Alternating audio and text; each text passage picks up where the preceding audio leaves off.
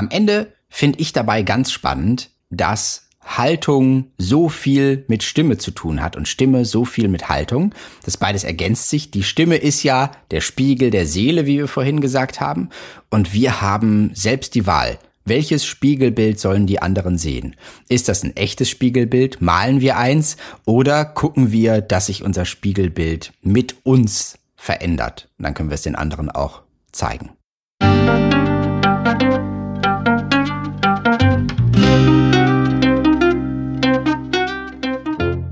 Schön, dass du wieder reinhörst. Ich begrüße dich ganz herzlich bei Ich, Wir alle, dem Podcast und Weggefährten mit Impulsen für Entwicklung.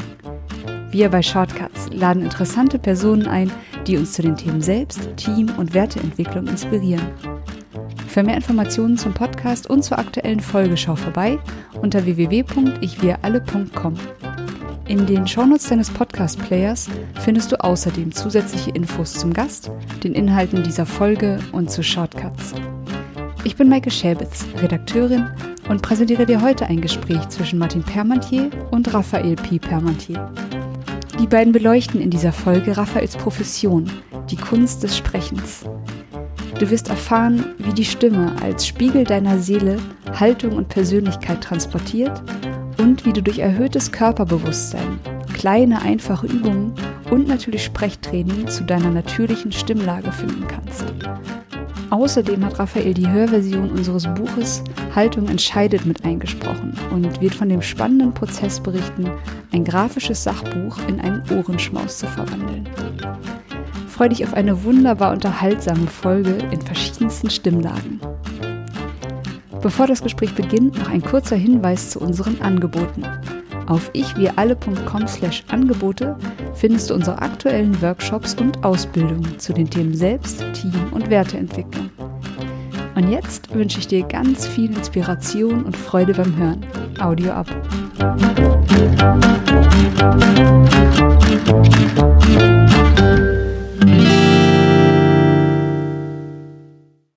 Hallo, ich begrüße heute hier bei Ich wir alle Raphael P. Permatier. Hallo Martin. Raphael, du bist Sprechtrainer, Moderator, Redakteur und Profisprecher und wir sprechen heute mit dir über das Thema Sprechkunst. Raphael, was ist eigentlich Sprechkunst? Ich würde sagen, wann immer sich jemand zum Ziel gesetzt hat, Sprache, Wörter, Texte ganz besonders zum Leben zu erwecken das ist für mich Sprechkunst. Und du hast das ja studiert und ich wusste jetzt auch erst durch dich, dass es diesen Studiengang Sprechkunst überhaupt gibt. Und so viel ich weiß, studieren das acht Leute pro Jahr in Deutschland. Ist das richtig? Ja, das ist richtig so. Genau. Der Studiengang heißt Sprechkunst und Sprecherziehung. An der Staatlichen Hochschule für Musik und Darstellende Kunst in Stuttgart gibt's den. Und das Besondere daran ist, dass der ganz praxisorientiert ist. Also, das heißt, es besteht nicht nur daraus, theoretisch darüber zu sprechen, wie redet man denn richtig? Wie funktioniert die Stimme? Wie kommen wir bei unserem Gegenüber an? Sondern dass eben auch ja, am eigenen Leib zu erfahren und zu lernen, zu üben, dadurch zum Profi zu werden und zum Sprecherzieher. Ja, die Sprache ist ja wie so ein Instrument, ja. Was lernt man denn da, um dieses eigene Instrument besser verstehen zu können und besser nutzen zu können? Ja, das besteht aus ganz vielen verschiedenen Bestandteilen. Tatsächlich geht es in einem großen Bestandteil darum, den eigenen Körper kennenzulernen und aber eben auch zu trainieren. Einer der ersten Sätze im Studium, die ich da gehört habe, war, unser Körper ist das Instrument für die Stimme. Das kann man sich dann ganz gut vorstellen, wenn man sich vorstellt, man hat ein Cello und man nimmt einfach mal den Korpus dieses Cellos weg, ja, und dann hat man noch Bänder. Und wenn man die zum Klingen bringt, dann hört man die zwar auch, aber erst durch den Körper klingt das Ganze so richtig und der ist ja auch bestimmt geformt und das Holz schwingt mit und bei unserem Körper ist das genauso. Unser Körper schwingt mit, wenn wir unsere Stimme benutzen. Das heißt, wir müssen den erstmal in einen Zustand bekommen, wie der überhaupt schwingen kann. Also Beton schwingt nicht und ein fester Körper schwingt, also zumindest sehr wenig, und ein fester Körper schwingt auch sehr wenig. Wenn ich meinen Körper mal ganz fest mache, dann klingt das ungefähr so und es schwingt nichts mehr, wirklich, muss ich sagen. Das ist interessant. Was ist denn so mal so ein guter Einstieg für einen selber, wenn er sagt, okay, jetzt möchte ich mal wissen, wie, wie resoniere ich denn, womit fange ich denn an bei der Selbstbeobachtung, wenn ich mehr über meine Stimme lernen möchte? Also da gehe ich als erstes in die Wahrnehmungsschulung, würde ich sagen. Es geht darum, sich selbst, den eigenen Körper, den Raum, in dem ich mich befinde und meinen Gegenüber wahrzunehmen. Das ist ja schon mal eine ganze Menge. Also erstmal würde ich dabei ansetzen, zu probieren, mal herauszufinden, wo ist denn eigentlich meine sogenannte Indifferenzlage, also meine natürliche Sprechstimmlage. Und viele Menschen sprechen zum Beispiel ihr ganzes Leben oder ab dem Erwachsenenalter höher, als sie eigentlich sprechen würden und sind dadurch die ganze Zeit irgendwie im Bereich der Schultern oder vielleicht im Nacken oder so angespannt und nur dadurch kriegen sie diesen Klang hin. Oder äh, gerade Männer drücken gerne mal die Stimme so runter. Das ist dann nicht die natürliche Sprechstimme, aber man will vielleicht besonders männlich klingen und äh, das kriegt man dann damit hin, aber es ist nicht die natürliche echte Stimme. Und wir begeben uns auf die Suche nach der natürlichen echten Stimme. Das habe ich zum Beispiel in meinem Studium erfahren. Und dann in den vielen verschiedenen Bereichen, äh, da hatte ich ja noch gar nicht alles erzählt, ausprobiert. Da gibt's das Mediensprechen, das Sprechen am Mikrofon.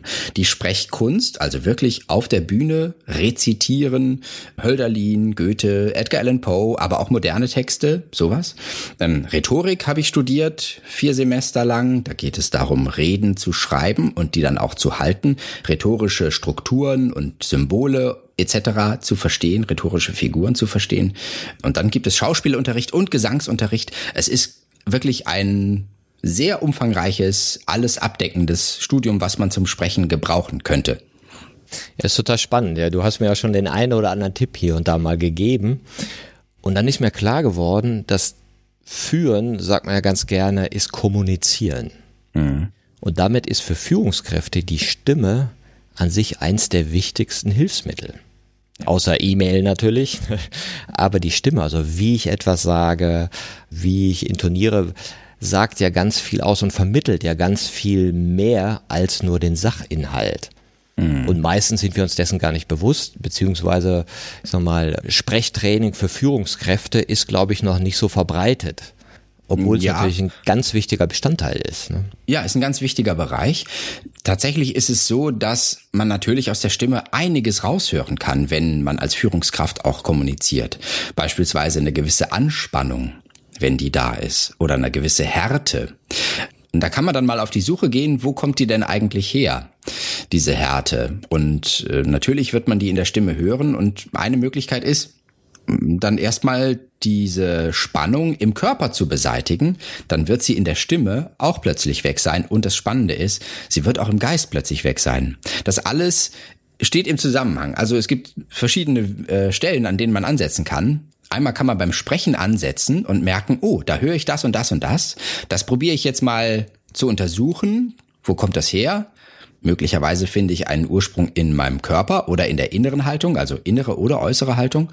Und eins davon kann ich dann bearbeiten. Wenn ich die innere Haltung bearbeite, das, was in meinem Geist passiert, dann werde ich auch einen entspannteren Körper haben wahrscheinlich.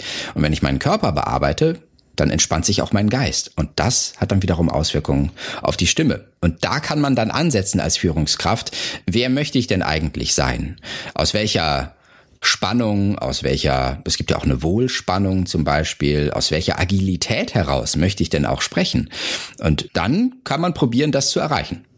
So, das ist einmal, sagst du, es ist die Wahrnehmung, wie geht mein Atem und auch wo ist Spannung in meinem Körper, ja? Mhm.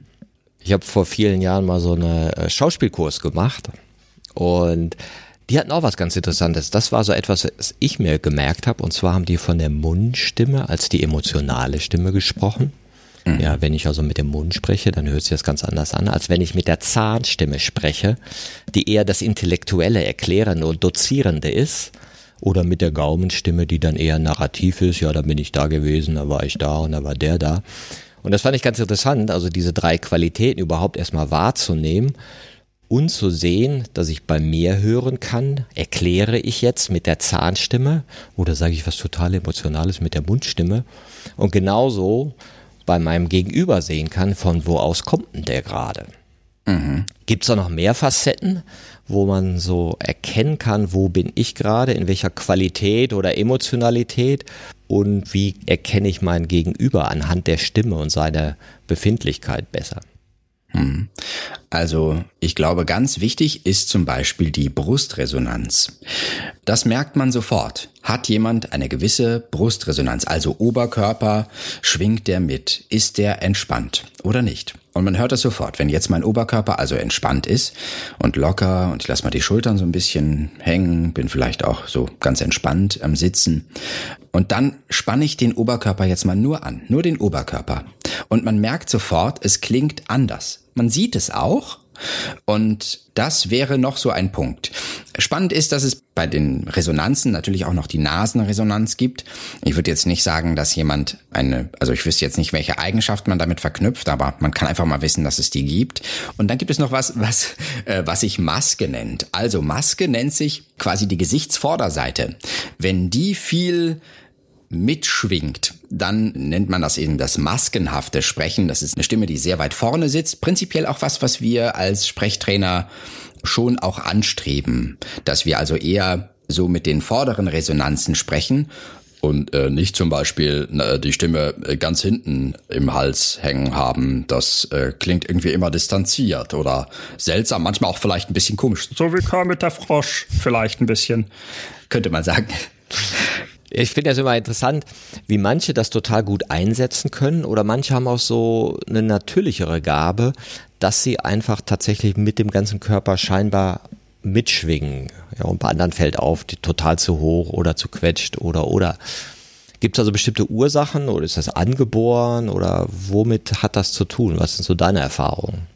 Also die Erfahrung ist, dass das ähm, soziale Prägung ist eigentlich. Es ist zum einen die gesellschaftliche Erwartung, was wird denn eigentlich von uns erwartet, wie wir zu sprechen, zu klingen haben? Mhm. Also zum Beispiel wird von uns erwartet, wenn wir im öffentlichen Raum sind, im Zug beispielsweise oder im Bus unterwegs, in der U-Bahn, dass wir da keine Geräusche mit unserer Stimme machen. Babys machen das ja einfach, ne? Die probieren ihre Stimme die ganze Zeit aus. Das weiß ich gerade selber, habe auch einen elf Monate alten Sohn und der setzt seine Stimme ein, wann immer er kann. Und wir als Erwachsene machen das nicht mehr. Und dann hat das zu tun mit der sogenannten Durchlässigkeit. Das ist auch ein viel strapaziertes Wort in meinem Studium gewesen, aber es beschreibt eine Sache sehr gut. Und zwar diese Verbindung zwischen meinem Geist, meiner Stimme und meinem Körper. Also, was möchte ich damit sagen? Habe ich einen Zugang zu meiner Emotionalität oder habe ich den nicht? Also, kann ich Gefühle, die in mir aufkommen, erkennen oder reagiere ich nur aus diesen Gefühlen heraus? Agiere ich eigentlich nur aus der Wut? Oder sehe ich auch, da ist eine Wut? Dann bin ich natürlich, also ich bin mit meiner Emotion quasi schon verbunden und sie drückt sich auch in meiner Stimme aus. Ähm, je mehr und je feiner ich aber diese Verbindung gestalte, desto mehr Facetten kann ich eben auch gestalten und sprechen.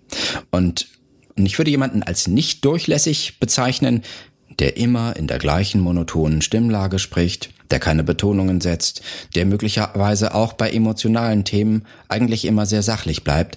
Vielleicht sowas wie Nachrichtensprecher, ja? Also Nachrichtensprecher wollen ja keine Emotionen mit transportieren. Das heißt, sie schieben einen Riegel vor. Und Viele von uns schieben einen Riegel vor. Emotionen darf man nicht sehen, Emotionen darf man nicht hören, ich muss sachlich sein. Und das hört man dann auch. Und dann ist die Frage, möchte ich diesen Riegel vielleicht ab und zu mal aufmachen, lösen?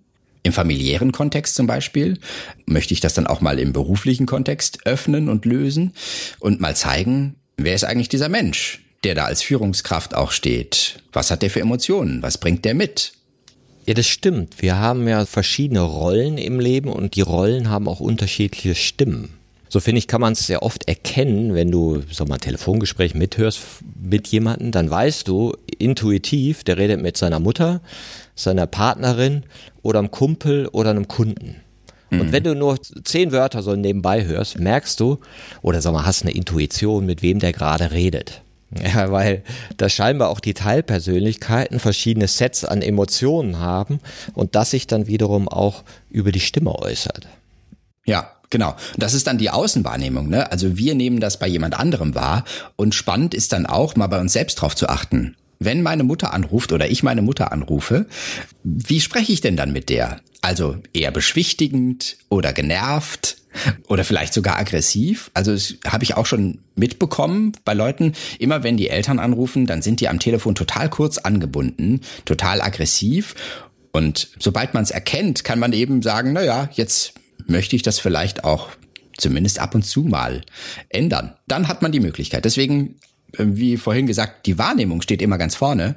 Das können wir gut im Außen üben, probieren bei anderen das wahrzunehmen, beim Bäcker oder ähm, am Telefon, wenn wir mit jemandem sprechen. Und dann können wir eben noch probieren, das bei uns wahrzunehmen. Und das ist total spannend. Das öffnet plötzlich ganz viele Türen, sich selbst, naja, jetzt im negativen Sinn, wenn ich sagen würde, hinterfragen klingt es negativ, aber ich finde im positiven Sinne sich selbst also äh, wahrzunehmen und zu erkennen. Und das ist ein ganz wichtiger Bestandteil dafür, wie klinge ich und wie gehe ich mit Menschen um, wie rede ich mit Menschen in so einer Situation. Und wenn ich es dann merke, dann arbeiten wir im Sprechtraining dran, jetzt noch die Werkzeuge zu lernen, wie kann ich es verändern. Mhm. Das ist ja auch eine gute Idee, mal außer Muster zu sein und einfach mal mit anderen Stimmen in gewohnten Situationen zu experimentieren. Mhm. Weil manche Berufsgruppen haben ja auch so eigene Stimmen. Ja, ja. Ich kenne das noch aus meiner Kindheit, liebe Bürger und Bürgerinnen und Gemeindemitglieder.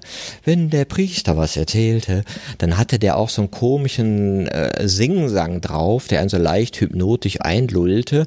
Und du weißt immer, ah ja, okay, so spricht ein Priester.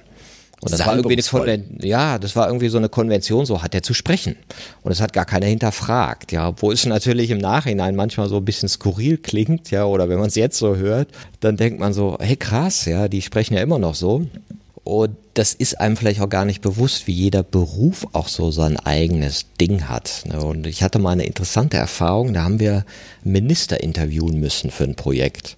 Mhm. Und da war ich total erstaunt. Der hatte keinen Plan von gar nichts, worum es ging, musste ein Grußwort sagen. Zwei ja. Minuten oder so. Haben wir dem Text hingelegt, der hat sich den angeguckt, zweimal durchgelesen, Teleprompter, beziehungsweise hat er so ein großes Pappschild gehabt, wo das, wo das dann drauf stand. Der hat das abgelesen, als wäre das eine Weisheit, die er jetzt erfunden hätte und geradewegs verkündigt. Das heißt, er konnte absolut klar und geradeaus das sagen. Ich dachte, wow, das brauchst du also Minister zu sein. Du musst Sprechkünstler sein, ja. Du musst einfach die Sachen, die der andere aufschreibt, richtig gut aufsagen können. Ja, stimmt. Da ist was dran. Also das braucht man auf jeden Fall. Und dann halt eben diese eine Schublade. Also äh, wir als Sprecher sprechen ja ganz verschiedene Sachen. Also da ist zum einen Werbung. Wir alle haben sofort was im Ohr, wenn wir über Werbung sprechen. Das ist eher so das Reißerische. Das hören wir sofort. Neu, ja. Oder wir hören äh, sofort, wenn jemand uns etwas erklärt. Also, ähm, wenn ich jetzt sage, ich möchte dir was erklären, dann greife ich in eine andere Schublade und mache die auf. Und er hat quasi die Ministerschublade aufgemacht, die Politikerschublade. Die hat er lange trainiert, damit er jeden Text, und das ist natürlich auch eine Gabe, jeden Text sofort erfassen kann und seine Art drüberlegen, seine Art zu sprechen, seine Art den Inhalt zu vermitteln. Und diese verschiedenen Schubladen, die wir da so haben, an denen können wir uns natürlich bedienen. Ne? Dann hat der aber auch natürlich eben die Schublade fürs, äh, fürs eher Private, aber er hat eben auch diese Schublade fürs Politische.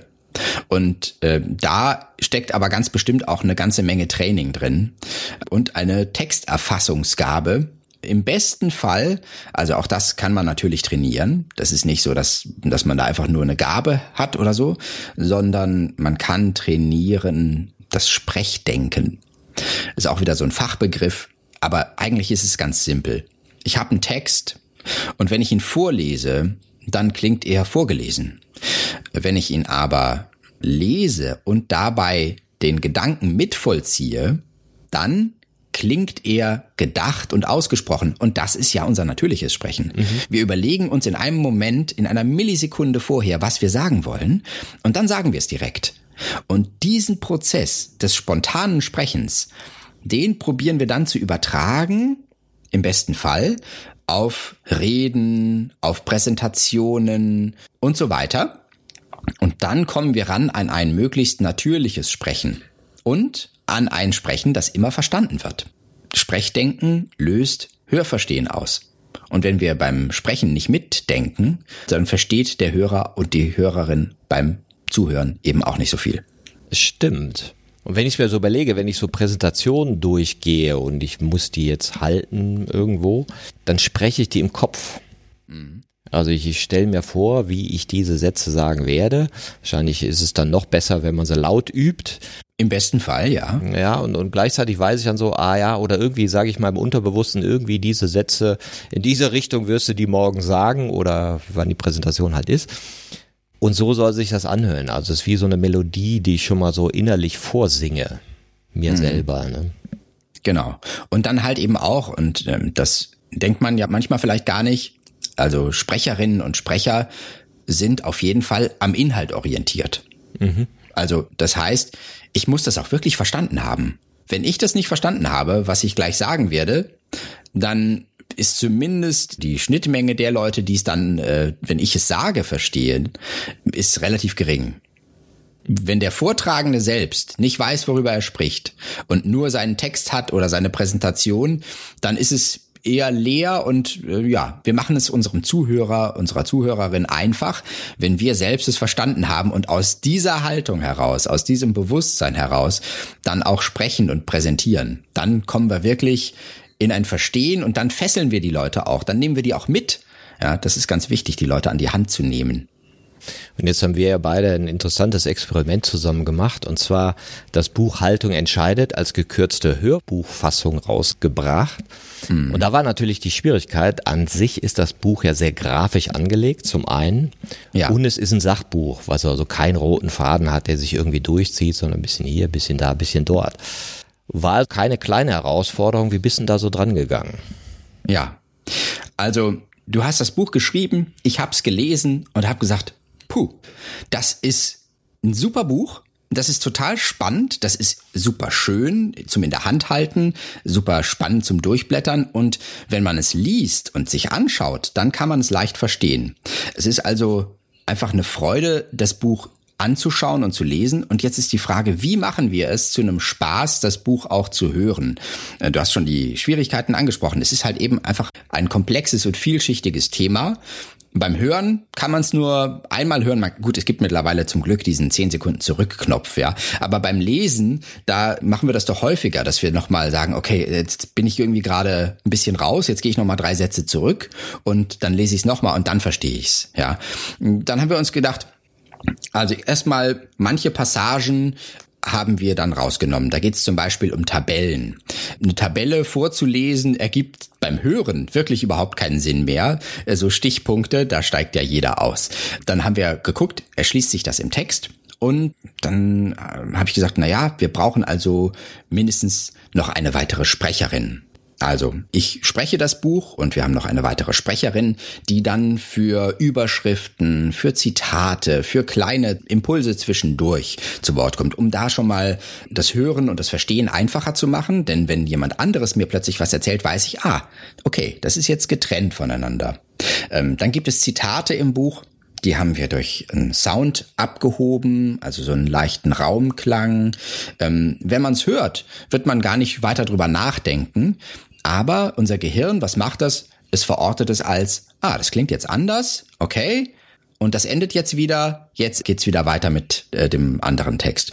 Dann haben wir noch ein bisschen Musik eingebaut zwischendurch als kleine Denkpause, um das vorherige Kapitel zu verarbeiten. Und so sind wir dann am Ende zu einer Hörbuchfassung für Haltung entscheidet gekommen, die man sehr gut verstehen kann. Ja, ich finde auch die Variation, die dadurch da reingekommen ist, ist sehr spannend. Und ich habe natürlich auch gedacht, oh Gott, so grafisches Buch, wie soll denn das gehen? Ja, dann haben wir ja viel auch rausgenommen. Aber war dann auch total angetan, wie das dann auch äh, ein Rhythmus, also wie soll ich sagen, auch eine Gestaltung durch Stimme und Musik bekommen hat und dadurch auch so ein Rhythmus. Ne? Mhm. Ja. Und genau diese Unterteilungen sind übrigens auch Wichtig, wann immer wir was sprechen wollen, ist ganz klar, aha, Sinnabschnitte voneinander trennen. Äh, häufig, wenn wir zum Beispiel nervös sind in der Präsentation oder wir wissen, okay, ich werde jetzt eine Rede halten müssen vor vielen Leuten, dann rennen wir durch unseren Text durch. Und wir machen es uns und den Zuhörenden einfacher, wenn wir unsere Sinnabschnitte unterteilen. Das ist genau das, was wir im Buch eben probiert haben, um es als Hörbuch zu machen. Denn beim Lesen sind die Sinnabschnitte klar. Plötzlich sieht die Seite anders aus. Ah, neuer Sinnabschnitt. Ich verstehe. Beim Hören, beim Kommunizieren, ich muss eine Pause machen. Dann gebe ich mir die Möglichkeit, einmal kurz eine Sekunde oder zwei zu resetten und neu mitzudenken. Genau, wir hatten ja noch eine wilde Idee am Anfang. Das Buch geht über die sechs Haltungen, also verschiedene Arten, die Welt zu interpretieren und sein eigenes Ich zu konstruieren, mhm. dass jede dieser Haltungen auch noch eine eigene Stimme hat. Und ursprünglich dachte ich, naja, könnte man ja sechs Sprecher nehmen, die jeweils die Statements dieser Haltung sprechen. Das hat dann mhm. nicht so hingehauen, weil der Text selber natürlich nicht dieser Stimme entspricht. Aber das wäre mal ein interessantes äh, Experiment für ein Hörspiel oder so. Oder äh, letztendlich ist die Wirklichkeit ja so, dass wir die Haltung auch an der Stimme erkennen können. Ja, äh, genau. Wir haben uns dann dagegen entschieden, weil wir gesagt haben, oh, das könnte verwirrend werden. Mhm. Also wenn ich mir allein mal eine Telefonkonferenz mit sechs verschiedenen Stimmen vorstelle, äh, dann weiß ich, puh, manchmal ist es gar nicht so einfach, immer zu verorten, wer will denn jetzt gerade was sagen und das dann jeweils im Nachhinein nochmal aufzuschreiben, wer hat was gesagt, ist fast unmöglich. Und dann kommen wir natürlich noch in den Bereich des eher so spielerischen. Und du hast schon Hörspiel gesagt. Äh, tatsächlich wäre es eine Möglichkeit gewesen zu sagen, ja, hier agiert jetzt einer aus der systemisch autonomen Haltung oder selbstorientiert impulsiv. Das hätte man tatsächlich stimmlich ja gestalten können.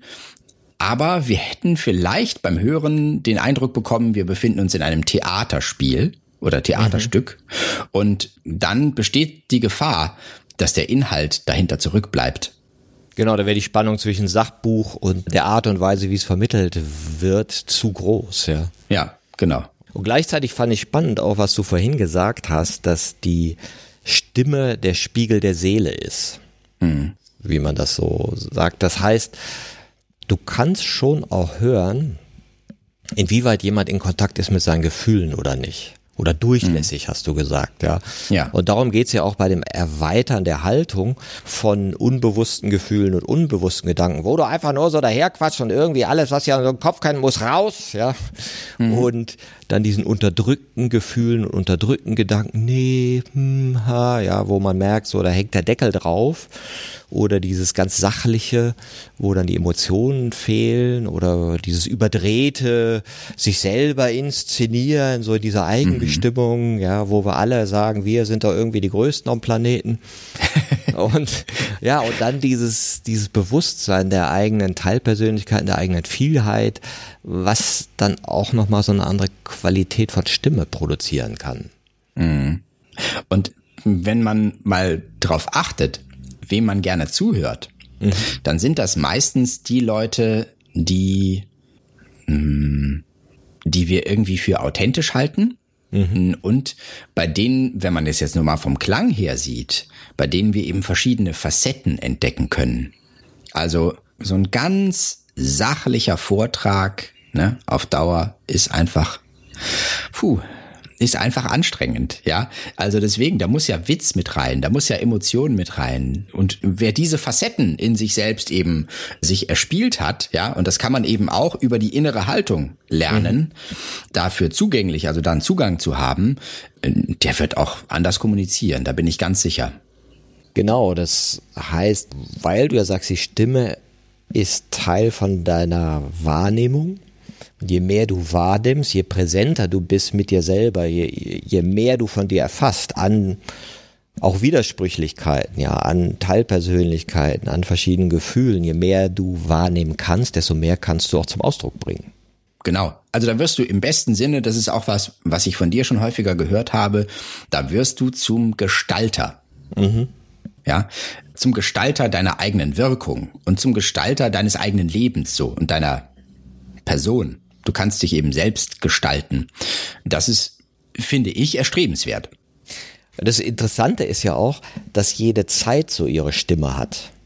Also früher gab es ja sowas wie Starkdeutsch, ne, wo man ganz besonders betont hat und das so pathetisch mhm. gemacht hat. Und dann haben halt die Nazis das gemacht, dann war das total out und es hat keiner mehr gemacht.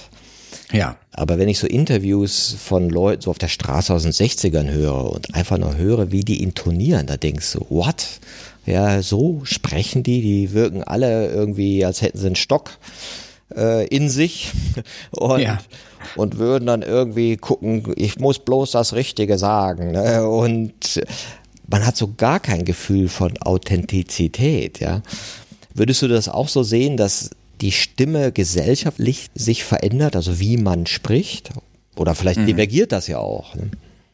Äh, tatsächlich ist es eine gewisse Ästhetik, der das Sprechen unterworfen ist. Also wenn du das Starke ähm, ansprichst, das war dann einfach nicht mehr ästhetisch, man konnte das einfach nicht mehr machen.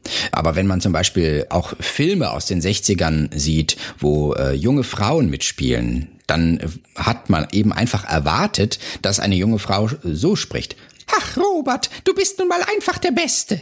Ja, und das war eine gewisse Ästhetik. Heute kommen Frauen auch näher dran an ihre Indifferenzlage, also an ihre natürliche Sprechstimmlage. Und das ist eben auch tatsächlich ein Trend. Das heißt, da gibt es tatsächlich auch eine Studie zu, also die Sprechstimme von Frauen hat sich in den vergangenen Jahrzehnten etwas abgesenkt um so einen Ganzton oder einen Halbton mhm.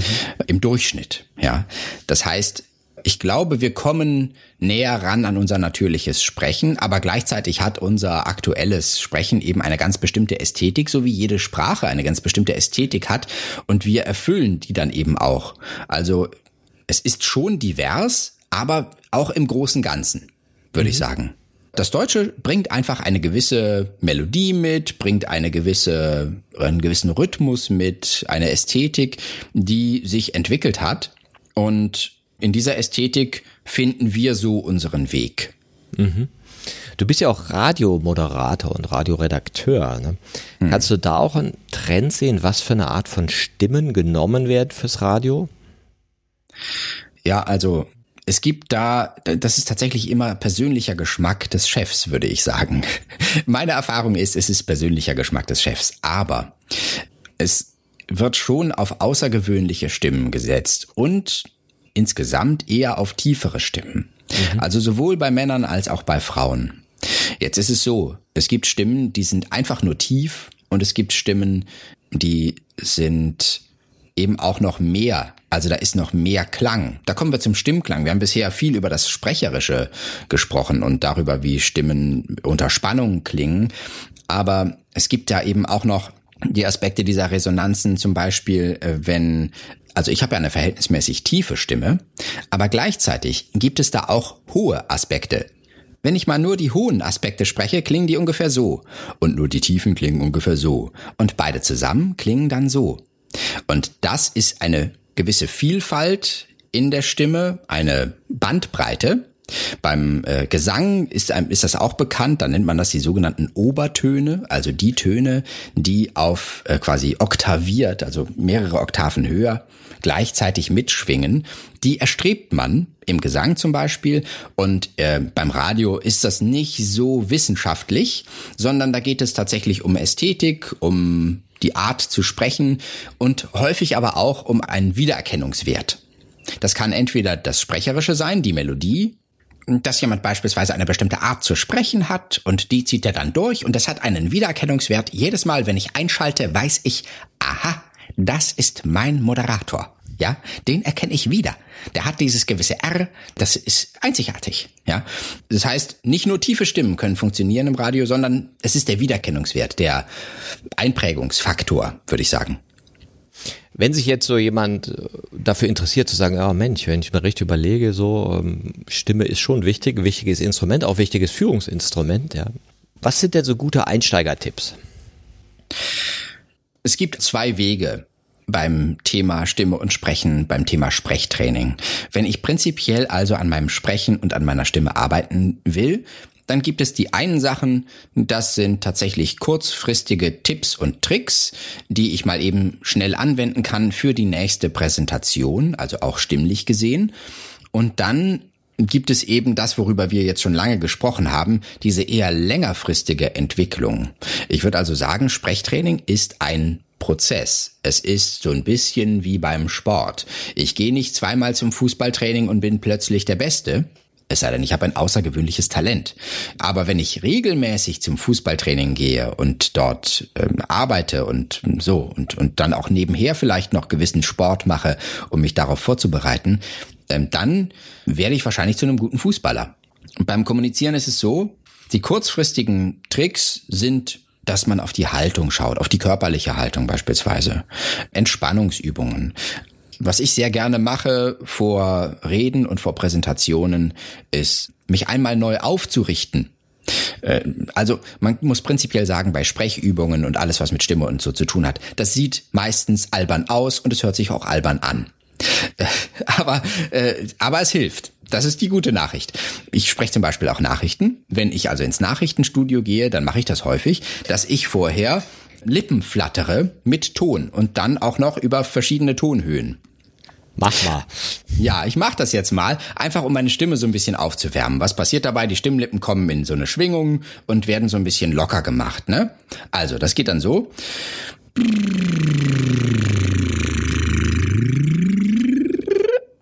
Zum Beispiel, ja. Ich lockere also meine Sprechwerkzeuge ein wenig, mache die Stimme ein bisschen warm. Gerade morgens ist das wichtig.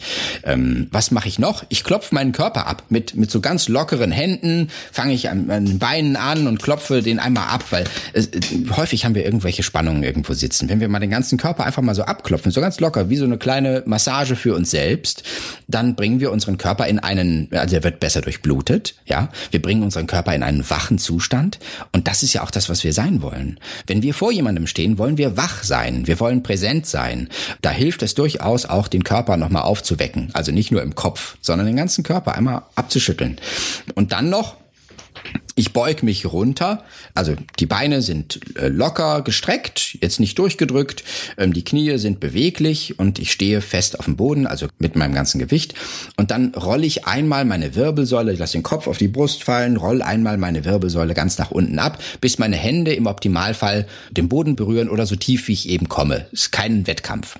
Und dann, das mache ich mit offenen Augen, rolle ich ganz langsam Wirbel für Wirbel von unten nach oben, mich wieder komplett auf, am Ende kommt der Kopf, die Schultern fallen wieder in Position und ich stehe mit meinem ganzen Gewicht über meiner Hüfte, über meinen Beinen auf dem Boden und bin wirklich da. Ich bin aufgerichtet, einmal gerade da. Und das macht was. Das macht was mit der Stimme, das macht was mit der Präsenz. Im besten Fall durch Abklopfen habe ich auch eine gewisse Offenheit. Ähm, denn was viele von uns haben, gerade wenn man vor Leuten steht, ist, wir fallen im Brustbein ein also das, äh, das, das Brustbein, das vom Solarplexus quasi bis zum Hals geht, ja, äh, und die Rippen in der Mitte festigt äh, und festhält. Das sinkt quasi nach innen und die Schultern kommen nach vorne und schon stehen wir da wie so ein Quasimodo. Ähm, wenn dann noch der Kopf ein bisschen nach vorne fällt, dann ist es fürs Sprechen, sage ich mal, jetzt nicht unbedingt optimal. Ja, ähm, und auch für die Präsenz nicht. Wenn ich aber mein Brustbein dazu einlade, nach vorne zu kommen, die Schultern dürfen ihr Gewicht nach unten abgeben und mein Kopf, da greife ich mir quasi einmal oben auf den, auf den höchsten Punkt am Kopf, drücke da mal mit dem Finger drauf und habe dann das Gefühl, dass ich meinen Kopf wie bei so einer Marionette an einem Seil nach oben ziehe. So ganz mhm. locker, ja. Ich stehe ganz anders da. Das wären jetzt die schnellen Tipps und Tricks, da gibt's natürlich 10.000 von, aber das wären jetzt mal drei, vier schnelle Tipps. Und äh, die anderen Sachen sind die, wo ich tatsächlich in die Wahrnehmung gehe, wo ich meine Stimme kennenlerne, wo ich verschiedene Facetten von mir kennenlerne, wo ich so mich insgesamt dahin entwickle, dass meine Stimme meinem Körper, meiner Emotion folgt und dass ich meine Stimme für meine Ziele einsetzen kann und darin beweglich bin. Ähm, das würde ich sagen, ist ein längerer Prozess, weil es eben auch ein körperlicher ist, aber auch ein geistiger Prozess und den stößt man nicht mal eben so an und dann läuft er von alleine, sondern ich sag immer, wenn ich wirklich was an meinem Sprechen und an meiner Stimme verändern will, dann muss ich es in den Alltag integrieren. Und manche Leute finden es vielleicht albern, aber ich integriere das beim Autofahren, da wird gesummt, da wird mache ich Lippenflattern, da mache ich Artikulationsreihen, um eine klare Aussprache zu haben, also ptk, ptk. Da kann man dann natürlich beliebig schnell werden. Am Anfang startet man ganz langsam und dann später irgendwann macht man und äh, kann dann eben ganz, ganz klar irgendwann artikulieren. Das hilft eben, diese Geläufigkeit zu bekommen, es in den Alltag zu integrieren und im Alltag schon ein anderes Sprechen zu haben, dann habe ich es in der Präsentationssituation viel leichter, das abrufen zu können. Insofern ist mit der Stimme zu arbeiten, Körperbewusstsein zu entwickeln, emotionales Bewusstsein zu entwickeln. Wo bin ich gerade mit meinem Gefühl? Ja, wo, wo sind Spannungen im Körper? Und letztendlich geht alles nur mit Gegenwärtigkeit. Ja. Ist ja fast wie eine Alltagsmeditation. Ne? ja, ist richtig. Also ich finde, man kommt da recht nah dran, auch ans Thema Achtsamkeit. Mhm. Die Achtsamkeitslehre mit Meditation, mit Bodyscan, den Körper auf den Zustand zu untersuchen, aber auch den Geist auf den Zustand zu untersuchen, welche Gefühle kommen gerade in mir hoch. Aha, ich betrachte die erstmal nur, vielleicht lasse ich sie wieder ziehen oder ich akzeptiere, dass sie da sind. Also äh, in diesem Bereich bewegen wir uns da tatsächlich. Das Gegenwärtigsein, auch das flexibel sein, das ist quasi die, ja, die Voraussetzung für Sprechkunst, um mal diesen Bogen Aha. zu ziehen. Ja, es ist wie so eine Erweiterung der Aufmerksamkeit, ja, oder, oder Teilen der Aufmerksamkeit. Ein Teil bin ich im Außen, so ganz normal, ah, da ist die Welt. Ein Teil bin ich im Innen. Wie vibriere ich? Wie spüre ich mich? Was macht mein Körper, ja? Und mhm. dann bin ich halt, das Außen, das Innen ist verbunden in dem, Gegenwärtigkeit, die da gerade passiert, ja, und wo ich ja in Verbindung mit dem Außen bin und mit dem Außen auch resoniere.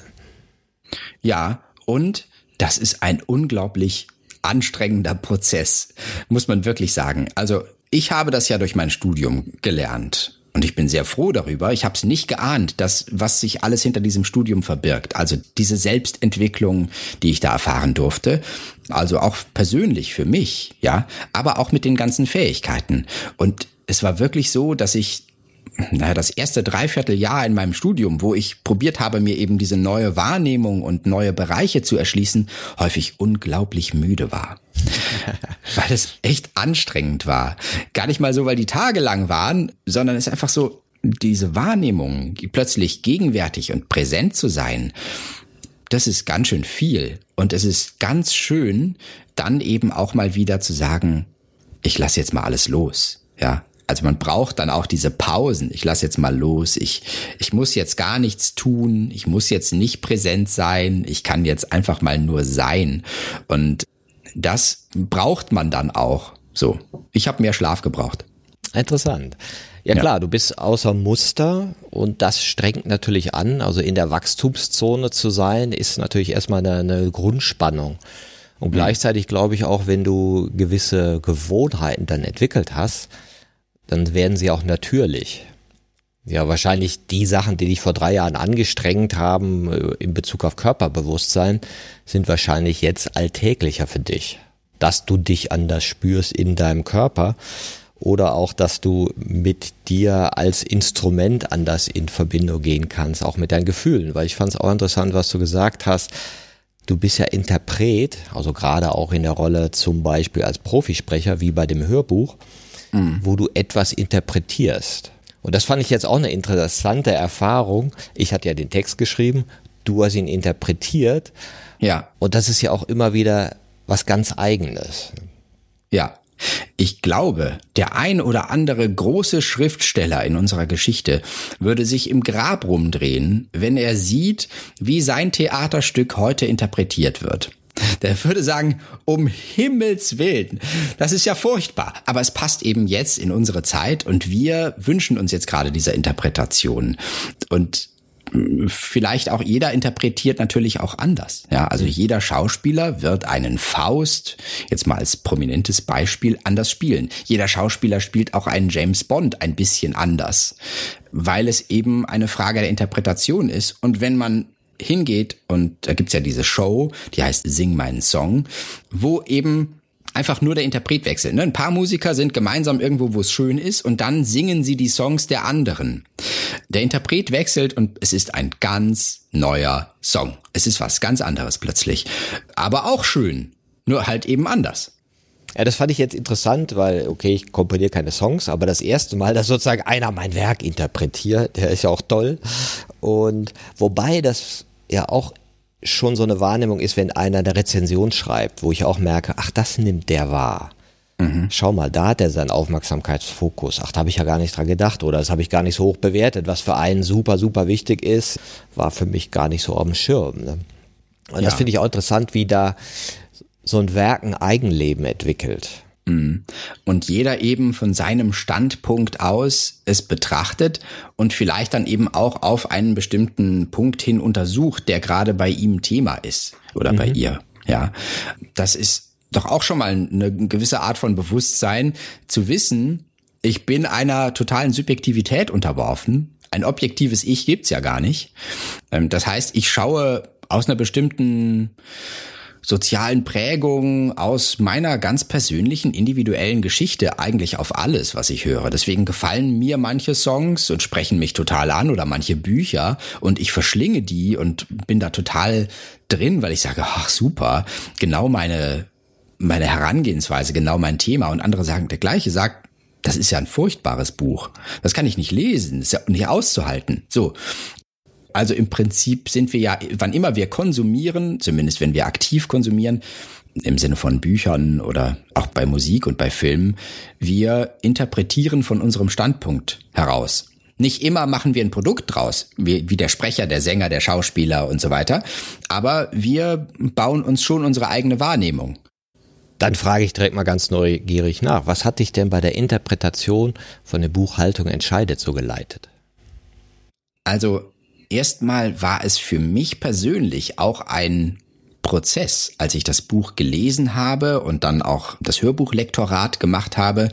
Da habe ich gemerkt, aha, ich habe mich immer wieder selbst untersucht, habe mir immer wieder selbst geschaut, wo bin ich denn eigentlich gerade in diesen Haltungen? Welche Bereiche treffen da jetzt auf mich zu? Was erkenne ich wieder?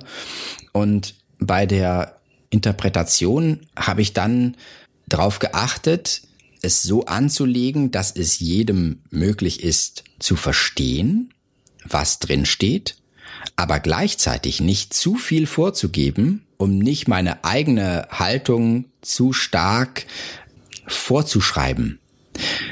Denn wenn ich also, je mehr ich da reinlege von meiner eigenen Emotionalität in diesem Fall, desto weniger äh, Möglichkeit gebe ich verschiedene Bandbreiten erleben zu können.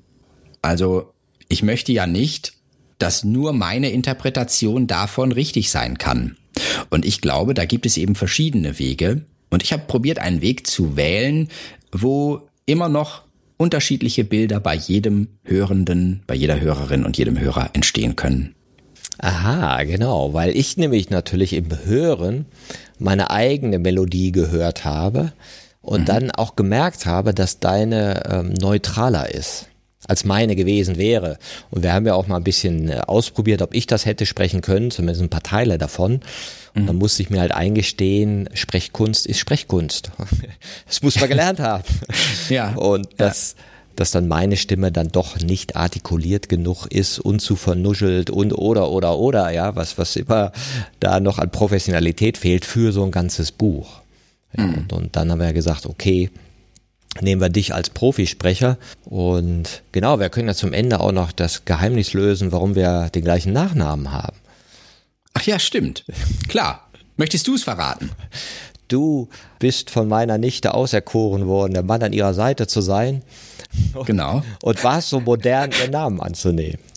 Ja, richtig, genau. Ja, so einfach ist die Geschichte. Das heißt, wir sind verschwägert, nicht verwandt, aber verschwägert. Genau, wie nennt man das eigentlich, wenn man über, über einen Generationssprung verschwägert ist?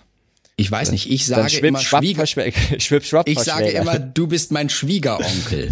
ja, ein Schwiegeronkel. ja. Ich finde also, das habt ihr total super gemacht. Also du hast es ja in einem Team gemacht mit ähm, Markus Götze vom Tongötze Studio in Stuttgart und mit Chantal Busse als Profisprecherin und guter Freundin, die ich aus dem Studium kenne, die viel im Bereich Hörbuch macht, haben wir das gemacht und äh, ja, es war auf jeden Fall sehr sehr spannend, das zu erarbeiten als Hörbuch. Genau, und ich bin auch total froh, dass das jetzt entstanden ist, weil ich doch festgestellt habe, es gibt viele Leute, die gar nicht mehr lesen sondern mhm. fast voll auf Hörbuch umgeschwenkt sind. Ja, insofern bin ich da auch sehr dankbar, dass wir das dann nochmal einer breiteren Zielgruppe zur Verfügung stellen können.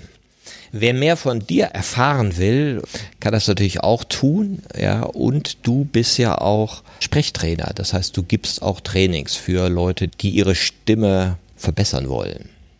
Genau. Für alle, die sagen, ich möchte zum Beispiel auf eine andere Art und Weise bei Leuten ankommen. Ich möchte vielleicht besser ankommen. Ich möchte, dass ich verstanden werde. Wer immer da eine Möglichkeit sieht zur persönlichen Entwicklung, denn dazu gehört die Stimme nun mal auch, der kann gerne auf raphaelp.de gehen. Sehr gut. Das schreiben wir natürlich auch in die Shownotes rein. Da werden auch die Links zu dir sein. Und es wird natürlich auch den Link geben zum äh, Download oder zur Kaufmöglichkeit von dem neuen Hörbuch. Hast du noch was zum Abschied? Ähm, am Ende finde ich dabei ganz spannend, dass Haltung so viel mit Stimme zu tun hat und Stimme so viel mit Haltung. Das beides ergänzt sich. Die Stimme ist ja der Spiegel der Seele, wie wir vorhin gesagt haben. Und wir haben selbst die Wahl. Welches Spiegelbild sollen die anderen sehen? Ist das ein echtes Spiegelbild? Malen wir eins? Oder gucken wir, dass sich unser Spiegelbild mit uns verändert? Und dann können wir es den anderen auch zeigen. Das hast du wunderschön am Punkt gebracht, Raphael. Ich danke dir für die Inspiration und ich bin mir sicher, dass die, die bis hier zugehört haben, demnächst ihre Stimme anders wahrnehmen werden. Danke. Danke dir. Das war eine Folge von Ich, wir alle, dem Podcast und Weggefährten mit Impulsen für Entwicklung. Wir bei Shortcuts begleiten und unterstützen Unternehmen bei der Entwicklung von zukunftsfähiger Führung, Kommunikation, Unternehmenskultur und Design. Mehr Infos zu unseren Angeboten, zum Podcast und der aktuellen Folge findest du unter www.ichwiralle.com.